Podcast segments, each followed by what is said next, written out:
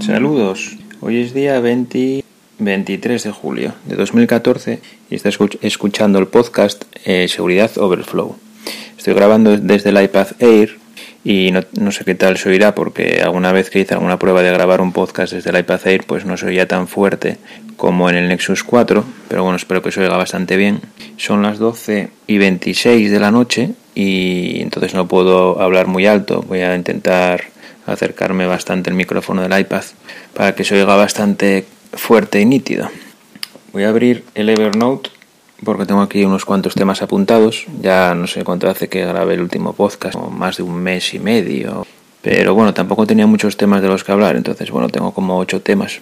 Y nada, el primer tema que tengo apuntado es una tontería, bueno, una tontería no, pero es de un juego eh, que me compré en el iPad, que es una aventura gráfica que se llama Broken Age Broken Age. Eh, y es una aventura gráfica de estas típicas de toda, de toda la vida, de hace pues 15, 20 años, lo que pasa que claro, con gráficos actuales, etcétera. Y este, me parece que el creador de esta aventura gráfica fue el creador del juego Monkey Island, que algunos ya conoceréis, que es una aventura gráfica pues conocidísima de, de los años 90, me parece. Y creo que fue a través de crowdfunding lanzó una campaña de crowdfunding y recaudó pues una burrada de dinero y creó este juego. Y nada, me lo compré, ya me lo acabé, está muy bien, eh, está dividido en dos partes, en dos actos, eh, el primer acto es el que está disponible ahora en la App Store, creo que en Android no está disponible de momento por lo menos, y es un mono, es un poco carillo porque cuesta 8 euros con 95 o algo así el primer acto. El segundo acto se supone que va a ser una compra dentro de la app, o sea que vas a tener que volver a pagar. Y no sé cuánto costará, la verdad, no sé si costará otra vez 8, 8 euros con 95, será más barato. De momento el segundo acto no está disponible y no se sabe cuándo estará, se supone que en breve, pero yo esta, esta cosa de hacer juegos por partes, la verdad es que es un poco coñazo, porque te acabas el primer acto y que cuando, cuando salga el segundo acto y te pongas a jugarlos y pasaron meses, es que ya no te acuerdas ni, ni de qué iba el juego. Pero bueno, mm, la verdad es que el primer acto es un poco corto, pero está muy muy bien. Me gustó mucho este juego, así que lo recomiendo. ¿Qué más? Segundo tema que tengo apuntado de seguridad informática un poco, pues fue un, un cross-site, eh, bueno, sí, un cross-site scripting y un cross-site request for Gary, que básicamente las dos cosas se resumen en poder ejecutar código JavaScript. Es un fallo de seguridad muy típico en páginas web, por ejemplo, pero bueno, este caso fue un poco especial porque este fallo se dio en la aplicación de Twitter, eh, TweetDeck, y lo que consiguieron hacer pues era que a través de un tweet que te llegaba eh, a, tu, timeline, si estabas utilizando la aplicación de TweetDeck, pues se ejecutaba un código JavaScript y lo que hacía era retuitear el tweet. Y entonces hubo un tweet eh, que utilizaba esta vulnerabilidad y pues llevaba como una cosa de 130.000 retweets o algo así. Era claro, gente que utilizaba esa aplicación le llegaba el tweet y automáticamente se retuiteaba. Se retuiteaba y te salía un alert, que es un mensaje eh, que ponía tu, tu, aplicación es vulnerable o algo así. Bueno, salía un mensaje de aviso que por lo menos estaba bien, ¿no? Y todo esto se hizo a través de JavaScript. Y pues nada, el Twitter, la plataforma, la red social Twitter, al final tuvo que bloquear el acceso a la app porque la cosa ya se había desmadrado un poco con 130.000 retweets, me parece que fue trending topic y todo. Y les debió de bloquear el acceso a la API, me imagino, porque bloqueó el acceso a la aplicación entera hasta que arreglaron el fallo de seguridad. Y nada, fue una cosa muy anecdótica. ¿Qué más? Eh, ah, sí, del siguiente tema que tengo apuntado sobre la red Tor, una red que se utiliza para navegar anónimamente por Internet. En el último podcast hice unos comentarios sobre cómo anonimizar, por así decirlo, tu navegación en Internet eh, a través de Tor. Y comentaba pues que podías hacer, por ejemplo, con un portátil y Linux, pues hacer que el hostname, que es el nombre que identifica el sistema operativo, pues eh, que fuera aleatorio cada vez que arrancabas el ordenador, por ejemplo la Mac que es el identificador único de tu tarjeta de red, pues que también fuera aleatorio, etcétera, y que utilizaras la red Tor, se podía utilizar la red Tor para navegar anónimamente a través del Tor browser, un navegador web que lleva Tor integrado. Lo que se me olvidó comentar es que también puedes hacer una cosa que es eh, obligar a todo el tráfico saliente de tu ordenador a pasar a través de la red Tor, no solamente el tráfico web eh, utilizando el Tor browser, sino cualquier tráfico que salga de tu ordenador. Por ejemplo, un cliente de FTP eh, no tienes que configurarlo ni nada para acceder a, Internet a través de la red Tor, sino que utilizando el IP Tables, que es un manejador de tráfico de Linux, también funciona como firewall y puede, puede hacer millones y millones de cosas. Pues utilizando unas reglas especiales de IP Tables puedes forzar a todo el tráfico saliente de tu ordenador a salir a través de la red Tor.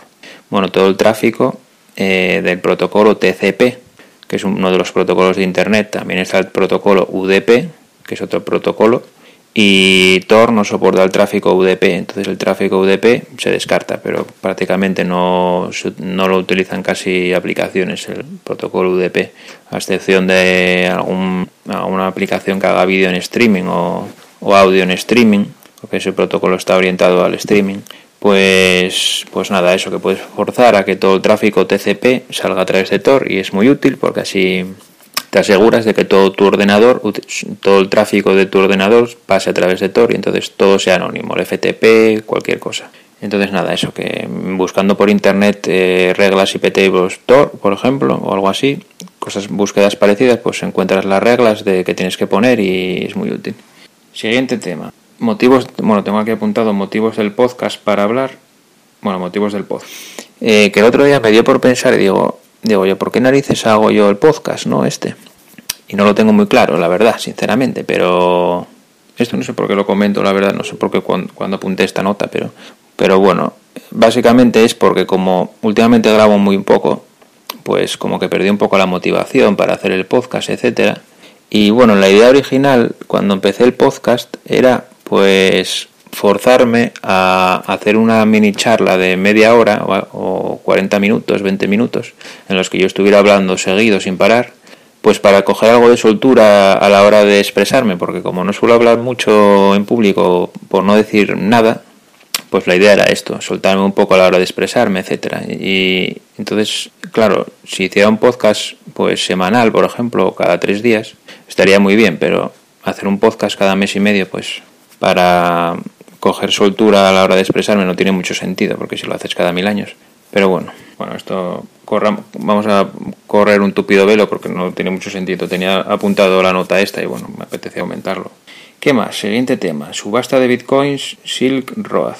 Pues nada, que en Estados Unidos mm, hace como un año y medio algo así se cerró un foro en internet que se dedicaba a la compra de bueno sí, bueno a la compra-venta de droga eh, a través de Internet y a través de la Red Tor. Era un foro que funcionaba solo en la Red Tor, que se llamaba Silk Road, y que como moneda de pago se utilizaba el Bitcoin. Bueno, pues el FBI acabó cerrando este foro, que por cierto se volvió a abrir ahora otra vez y sigue funcionando y con récord de ventas, etcétera, etcétera. O sea que no sirvió para mucho, pero bueno, cerraron el foro y detuvieron al creador del foro, y cuando requisaron su PC, pues resulta que tenía, no sé si 200.000 bitcoins, pero eso es una millonada en bitcoins. Y entonces el FBI lo que hizo fue ahora sacarlos a subasta, los bitcoins. Y entonces se vendieron los bitcoins. Esto desde el punto de vista de bitcoin puede ser algo bueno porque mm, lo que significa es que a partir de ahora eh, Estados Unidos va a tener muy difícil prohibir bitcoin. ¿Por qué? Porque si el gobierno subastó algo, se supone que ese algo es legal. Por ejemplo, las drogas que incauta el gobierno no las subasta, las destruye. Entonces, bueno, desde el punto de vista de Bitcoin puede ser positivo que se haya hecho esta subasta. Antes de la subasta, pues el precio del Bitcoin cayó en el mercado, en Bitstamp, etcétera, y otras casas de intercambio. Pero bueno, después de la subasta ya volvió a subir. Hay que decir también que en la subasta que hizo el FBI, pues el precio mínimo de entrada eran de 30.000 dólares. Es decir, no podías ir y comprar un Bitcoin, tenías que comprar 30 mil dólares. Entonces, bueno, había que tener bastante dinero para comprar bitcoins, aunque no, no, sé a cuánto se pagó el bitcoin, pero bueno. Y nada, entonces Bitcoin sigue adelante y de maravilla. Y por cierto, el precio de Bitcoin, no sé si lo comenté en el último podcast, pero ha subido mucho, está en 620 dólares más o menos. Lleva estable ya bastante tiempo, como un mes o una cosa así, y cada vez hay más noticias positivas sobre Bitcoin. Por ejemplo, hace poco se anunció la semana pasada eh, que Dell, el fabricante Dell, que es el tercer fabricante de ordenadores del mundo, si no me equivoco, en Estados Unidos eh, ya acepta Bitcoin en su tienda online. Es decir, cualquier cosa que se anuncie en que se venda en la página de Dell, por supuesto todos sus ordenadores, etcétera, los puedes comprar con bitcoins. Esto es algo muy positivo. Y no sé qué otras más empresas, bueno, en el mundo del porno, pues hay, bueno, es que se dice que cuando el porno empieza a aceptar algo es cuando va a triunfar. Ya pasó con la cinta VHS, etcétera. Pues, eh, por ejemplo, Playboy anunció eh, que acepta bitcoins. Bueno, anunció no, es que ya los acepta. Puedes suscribirte a Playboy, a una página de contenido para adultos de Playboy, me parece que se llama Playboy Plus, pues que acepta bitcoins, etcétera. Cada vez hay más cajeros automáticos en el mundo que en los que poder cambiar bitcoins por dinero, etcétera, etcétera. Me bloqueó el iPad y no veo las. Vale, voy a marcar aquí, pues ya voy hablando. Vale. Siguiente tema, Hashcat MD5. Bueno, el MD5 es un algoritmo de hash o de firma en el que tú tienes una entrada, lo que sea, bytes, una cadena de texto, un fichero, lo que fuera, y ah, utilizando ese algoritmo de hash, pues lo que consigues es una firma digital de ese contenido, ¿no? Y entonces, eh, a través de, una vez que tienes la firma digital, es imposible saber qué contenido original es el que produjo esa firma. Pero tú, si vuelves a poner eh, si vuelves a utilizar el, texto de entrada, por ejemplo, original, pues vuelves a conseguir la misma firma. No sé si me expliqué, porque bueno, yo me explico fatal, pero bueno, básicamente eso es lo que es un algoritmo de hash. Hay varios, como MD5, SHA1, SHA2, me parece, etcétera, etcétera. Bueno, pues el algoritmo MD5, que ya tiene muchos años, está obsoleto. Y diréis, ¿por qué está obsoleto? Bueno, pues entre otras cosas, porque la velocidad a la que puedes probar muchas combinaciones de entrada para probar, eh, para encontrar un hash, pues es muy alta. Casualmente llegó a mis manos mm, un par de hash MD5 y digo, voy a ver si saco la cadena original. Claro, para sacar la cadena original la única, la única forma que hay es utilizar fuerza bruta. Hay unas tablas en internet que creo que se llaman Rainbow Tables, eh, en el que hay, pues, es como una base de datos gigante eh, de pruebas de, cadena original que dieron hash. Entonces tienes ahí las, todas las combinaciones, muchísimas. Pero bueno, creo que son de pago. Yo no, las pruebas que hice no conseguí sacar la cadena original de estos dos hash. Y entonces lo que hice fue utilizar un programa que se llama Hashcat eh, para, para ordenador que te prueba muchas combinaciones de entrada para ver si consigues averiguar cuál es la combinación de entrada que produce ese hash MD5. Pues eh, primero lo probé en mi ordenador utilizando la CPU, yo tengo un Intel i5 y no me acuerdo cuántas probaba por segundo, me parece que eran 10 millones o una cosa así, 10 millones de combinaciones por segundo. Pero claro, si en vez de utilizar una CPU utilizas una tarjeta gráfica eh, aceleradora 3D, pues se multiplica muchísimo la velocidad de pruebas, ¿no? Entonces, casualmente, como un amigo mío tiene un rig de Bitcoin, que un rig es un ordenador mm, dedicado a minar monedas virtuales como Bitcoin o Litecoin, pues mi amigo en su casa tiene 10 tarjetas Radeon R9, que cada una cuesta 500 euros, o sea que imaginar la inversión que hizo. En un, en un ordenador tenía tres conectadas tres tarjetas Radeon R9, aunque solo conseguimos hacer funcionar dos porque bueno tenía algunos problemillas con las fuentes de alimentación y tal pero conseguí hacer funcionar el programa Hashcat con dos R9 a la vez. Me parece que cada R9 probaba, ¿cuánto eran? Unos 1500 millones, me parece. ¿Puede ser? Creo que sí, creo que era algo así. 1500 millones de combinaciones por segundo. Con las dos, 3000. ¿Cuánto era? Ya no me acuerdo. Bueno, era una burrada, eran miles de millones. Bueno, resumiendo, que probó todas las combinaciones de 8 eh, caracteres, por ejemplo, todas las combinaciones desde 0 hasta 8 caracteres, es decir, de un carácter de 2, de 3, hasta 8, incluyendo minúsculas, mayúsculas, dígitos y, y símbolos, como por ejemplo la coma, el punto, la interrogación, etcétera, pues los probó en nada, menos de 10 minutos o una cosa así. Y según iba sumando caracteres, claro, la cosa se iba complicando. Al final me parece que probé hasta 10 o 11 con caracteres de longitud y no conseguí sacar el hash. O sea que al final pasé y bueno, lo dejo por imposible porque el, tiempo que estuve probando fue el tiempo que estuve en casa de mi amigo. No iba a dejar su ordenador probando eso una semana. tampoco era tan importante. Estuve dos horas o tres horas allí mientras jugábamos a la consola, pues estaba probando el, las Radeon R9 y hash como, como locas. Pero bueno, me llamó la atención la velocidad altísima a la que prueba a la que prueba combinaciones. Es decir, si tienes una, una contraseña de 8 caracteres, date por jodido si, si está almacenado ese, esa contraseña utilizando el hash MD5, que por cierto es muy habitual. Por ejemplo, en mi trabajo se almacenan MD5 y en muchísimos sitios se almacenan MD5. No sé si el famoso hackeo este Adobe, no sé si que sacaron un millón de hash o no sé cuántos, no sé si eran MD5 también, bueno, es muy habitual. Bueno, siguiente tema. Eh, Wi-Fi esfera de telecable. Bueno, por cierto, lo del tema de los dos MD5 que llegaron a mis manos era un tema del trabajo, no era nada, no era nada extraño. Siguiente tema, Wi-Fi esfera de telecable. Bueno, esto es algo que me ha dejado bastante flipado, la verdad.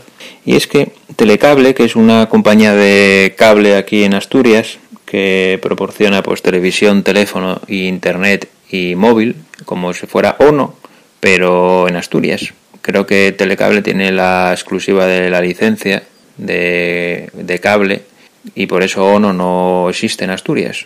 Creo, igual es que ONO no le sale rentable porque, no, porque tiene mucha competencia de telecable, pero no me digáis, pero aquí solo hay telecable.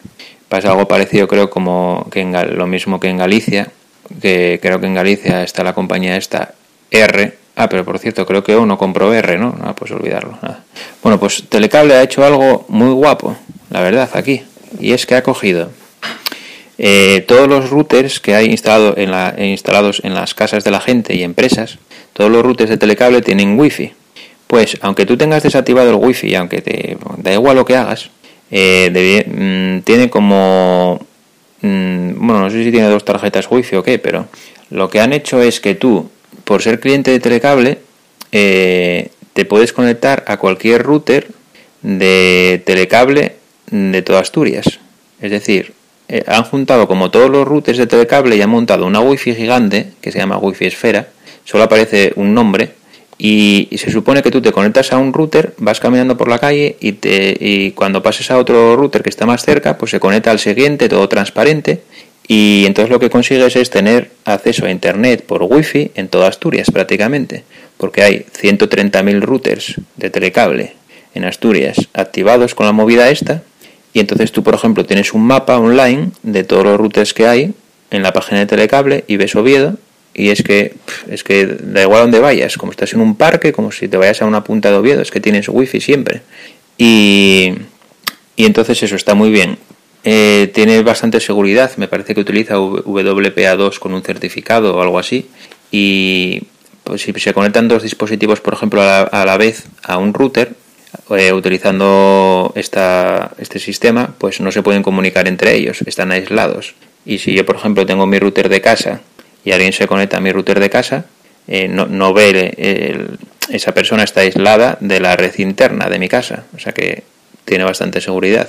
Y luego, eh, para solicitar el alta en este sistema, tienes que enviar una solicitud de alta, te mandan una contraseña y entonces todo el mundo que se conecta, yo por ejemplo, si voy a, aquí a, la otra punta de Oviedo y me conecto en router, pues queda registrado que se utilizó mi, mi nombre de usuario.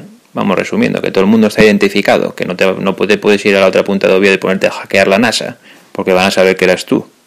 Y, nada, entonces la verdad es que está muy bien. Me parece que tiene un límite de descarga de 3 megas, supongo que a compartir entre todos los que se conecten a un router, porque claro, si tú eres cliente de telecable y viene uno y se conecta a tu router utilizando este sistema, que tú no sabes los que están conectados a tu router ni nada. Es más, yo creo que muchísima gente ni siquiera sabe que está compartiendo el router.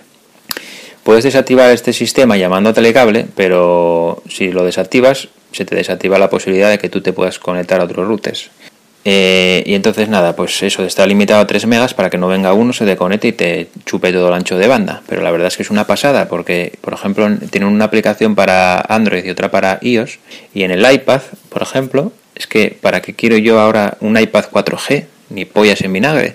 Si voy caminando por la calle y tengo wifi en todas partes, en toda Asturias tengo wifi. Es la hostia, la verdad es que estoy bastante flipado con este tema. Y nada, siguiente tema, a ver migración al servidor dedicado OVH. y va unido.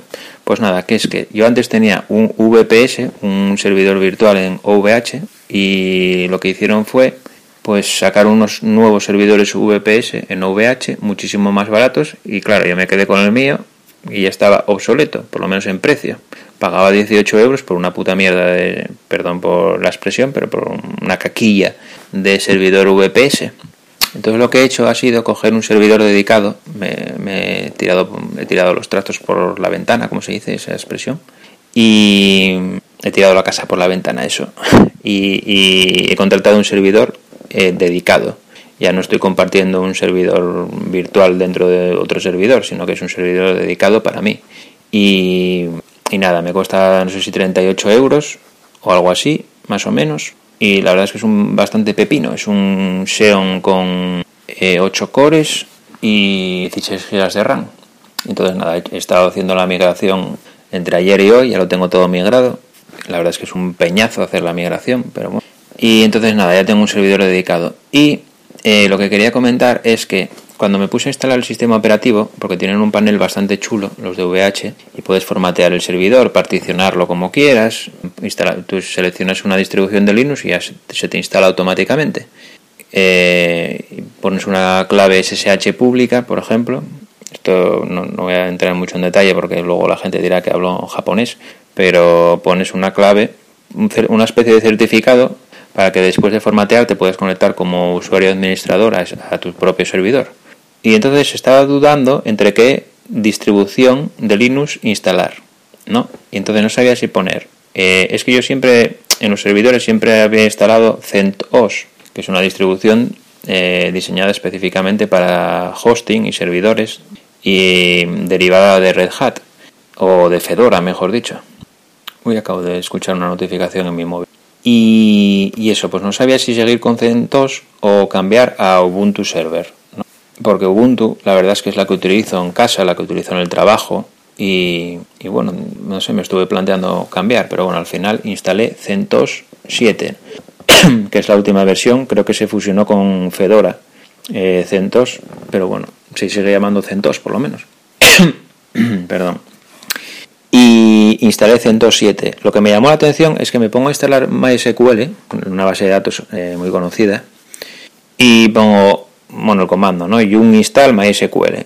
En, CentOS, en vez de la ptget de Ubuntu y de Debian, creo, pues utiliza Yum. Pongo Yum install MySQL y, va y por defecto me instala eh, MariaDB, que MariaDB es un fork de MySQL totalmente open source. Esto es porque cuando se MySQL lo desarrolló la empresa Sun y o Sun, no sé cómo cojones se pronuncia, y y joder, me queda pillado. Y Oracle eh, compró Sun, ¿no? Cuando lo compró, mucha gente dijo que MySQL se iba a ir a la mierda, porque ya no dependía de Sun desarrollar MySQL, sino que lo iba a desarrollar Oracle. Y Oracle, al principio, bueno, al principio y al final, eh, eh, la comunidad dice que dejó de desarrollar MySQL, pero bueno, la realidad es que sigue desarrollando. La tiene una versión de pago, MySQL, pero sigue teniendo una versión gratuita open source, que yo sepa. Pero bueno, aún así se hizo el fork de MySQL y mucha gente dice que MariaDB, que es el fork este de MySQL, totalmente open source, pues funciona mejor, etcétera, etcétera, y es más libre, etcétera. Pero no tenía mucha aceptación, la verdad, yo nunca lo había utilizado. Y ahora parece que en CentOS 7, pues te lo meten por, por, por huevos, ¿no? Porque te pones a instalar MySQL y te instala MariaDB me imagino, por supuesto, que tú te podías buscar la vida para instalarte MySQL, pero bueno, aún así yo me instalé MariaDB. Es todo igual, la verdad. Todos los comandos son iguales, es totalmente compatible. Es más, me parece que coges una base de datos y cambias los binarios y creo que funcionan. O sea, si ya tienes una base de datos en MySQL, creo, cambias el binario del servidor y te funciona todo. Eh, tienes el MySQL admin, el MySQL dump, es todo igual.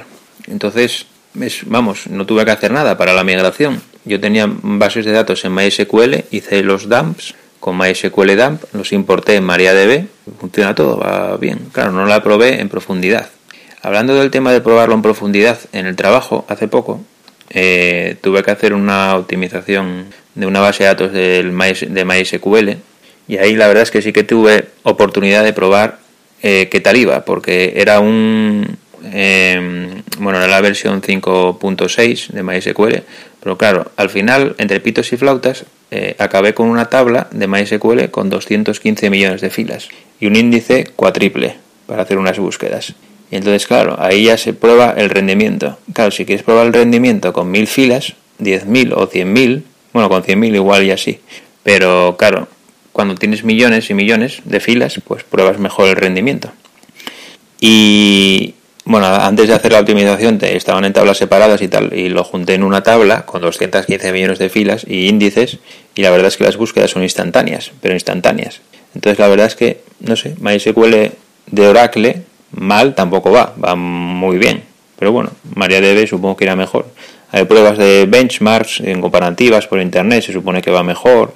En vez de MySam y InnoDB, pues tiene otras parecidas. Y, pero bueno, se supone que va muy bien.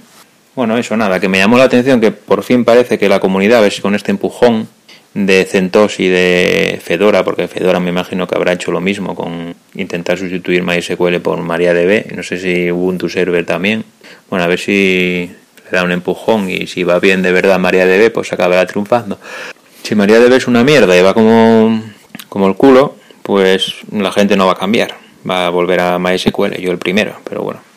Y para el final dejaba este tema y es que, eh, bueno, pues como estoy un poco harto de los cuelgues del Safari del iPad Air, tengo la última versión de iOS, la 7.1.2, y, y estoy ya del Safari un poco hasta los huevos. La verdad es que es bastante irónico que si intentas entrar con el Safari o con el Chrome, porque los cuelgues son con todos los navegadores, intentas entrar en, bueno, normalmente es en cualquier página web que esté optimizada para tablets, por ejemplo en periódicos, etcétera. No sé si es por utilizar mucho JavaScript o qué, pero normalmente hace y se cierra el Safari. Y es irónico que pase, me pasa siempre, por ejemplo, en la página de Samsung. Es decir, yo entro en la página de Samsung con el iPad y como me sale la versión optimizada para tablet, en cuanto hago un poco de scroll y hago un, un clic o lo que sea y navego mínimamente por la página, se cierra. Entonces es irónico, ¿no? Que se te cierre entrando en la página de Samsung desde el iPad. Pero bueno, es que es un coñazo, un auténtico peñazo, porque hay páginas en las que no puedo entrar. Mismamente lo que os comenté antes de del buscador de, del mapa de geoposicionamiento de los puntos de acceso de la wifi esfera de telecable, que aparece un mapa de Google Maps, pues ahí también se cuelga. Bueno, con el Google Maps se suele colgar, colgar mucho. Esto se supone que vale, cuando salió iOS 7, pues dices, bueno, acaba de salir iOS 7, vale, está muy nuevo y tal. Vamos a esperar, pero es que ya salió hace cuánto, un año. Estamos en la versión 7.1.2 y no lo arreglan. Entonces ya estaba hasta las narices y entre eso y que tenía muchas ganas de comprarme mmm, una tableta de Samsung con el S Pen para poder escribir en la pantalla, pues al final eh, me la he comprado. Me la he comprado hoy, empecé Componentes, una tienda de internet, eh, de ordenadores y tablets y electrónica y me llega mañana. En teoría me llega mañana por la mañana. Es decir, en menos de 24 horas ya la voy a tener aquí. Y la idea que tengo es eh, pues instalarla a mi gusto, configurarlo todo y estar un tiempo con las dos tablets a la vez. El iPad Air y la Galaxy Note, que por cierto es la Galaxy Note 10.1 2014. Eh, creo que el, el número del modelo es el P600, creo que se llama. Pues la idea que tengo es estar unos días o semanas o lo que sea con las dos a la vez y decidirme por una. Porque el, como nunca tuve una Note con el S Pen, igual me parece una mierda y al final no uso nada, pero es que yo soy mucho de tomar notas. Por ejemplo, en el trabajo la idea es que cuando tengamos una reunión ya no me lleve una libreta, me lleve la Galaxy Note. Y además luego te lo sincroniza con el Evernote, creo, y con la de mi madre, entonces está muy bien. Y es que la idea es sustituir el papel ya por fin del todo por, por lo digital, por una tableta, por ejemplo. Pero claro, hacer eso con el iPad es dificilísimo porque tengo un S, un Pen, sí, ya podía tener un S Pen. Tengo un stylus, que se supone que es la caña de España, que es el, el Yacht Pro, me parece, Adonit Yacht Pro creo que se llama. Pero es totalmente analógico, no tiene Bluetooth ni nada me compré el que se supone que era el tope de gama de los estilos de los estilos Bluetooth para iPad, que era el Adonit Yacht eh, Script, uno especializado para tomar notas y la de mi madre, y lo probé durante un día, iba fatal, pero fatal, O sea, tardaba en escribir, donde tocabas en la pantalla escribía un, cacho más para arriba, no, era exacto, muy mal. Entonces lo devolví. Y claro, si me pongo a comprar ahora otro, pues igual me dejo 100 euros en el puto Stylus de Bluetooth. Este de la Script me costó 70 euros. O sea, baratos no son. Y además, da igual, no va a ir igual que el de la Galaxy Note. Porque estuve probando en el MediaMark y, y, joder, es que es impresionante el rechazo de palma que tiene. En el, en el Adonit Script fallaba el rechazo de palma. En este va perfecto. No sé. La verdad es que, no sé, me llama mucho. Entonces por fin la voy a probar. Empecé componentes, además ahora bajó mucho de precio durante estos meses. Cuesta 400 euros la tableta. Y la pantalla es una pasada. Lo malo que tiene es el peso, que son 70 gramos más que la iPad Air, pero bueno, no sé, la probaré durante unas cuantas semanas y al final pues me quedaré con una y la otra la venderé de segunda mano. Venderé la iPad Air o venderé la Galaxy Note. No me voy a quedar con los dos. O sea que nada, ya os contaré a ver con cuál me quedo. Probablemente yo creo que me voy a quedar con, con la Galaxy Note. Ya estuve a punto, a punto de comprar la Galaxy Note antes de comprar la iPad Air pero me echó para atrás la maravillosa política de actualización de mierda que tiene Samsung, que anunció justo esos días que no iban a actualizar el Galaxy S3. Y digo, oye, mira, pues nada, al final me compro el iPad Air. Pero bueno, estuve mirando y ya hay ROMs, hay Cyanogen, por ejemplo, que es una ROM de Android muy, muy famosa, pues ya la hay para, para esa tablet de Samsung, para la Galaxy Note 10.1 2014. Entonces, aunque Samsung mandara la mierda las actualizaciones, pues siempre me podría instalar la Cyanogen. Ya lo comenté en, en, otros, en otros podcasts, que por ejemplo, un teléfono que tengo que me compré ya hace tres años y pico, el Galaxy S Plus, que más o menos es el Galaxy S1, un poco más potente, pues lo tengo con la última versión de Android, la 442. Bueno, la última o la penúltima la 442. Lo tiene mi padre y va muy bien.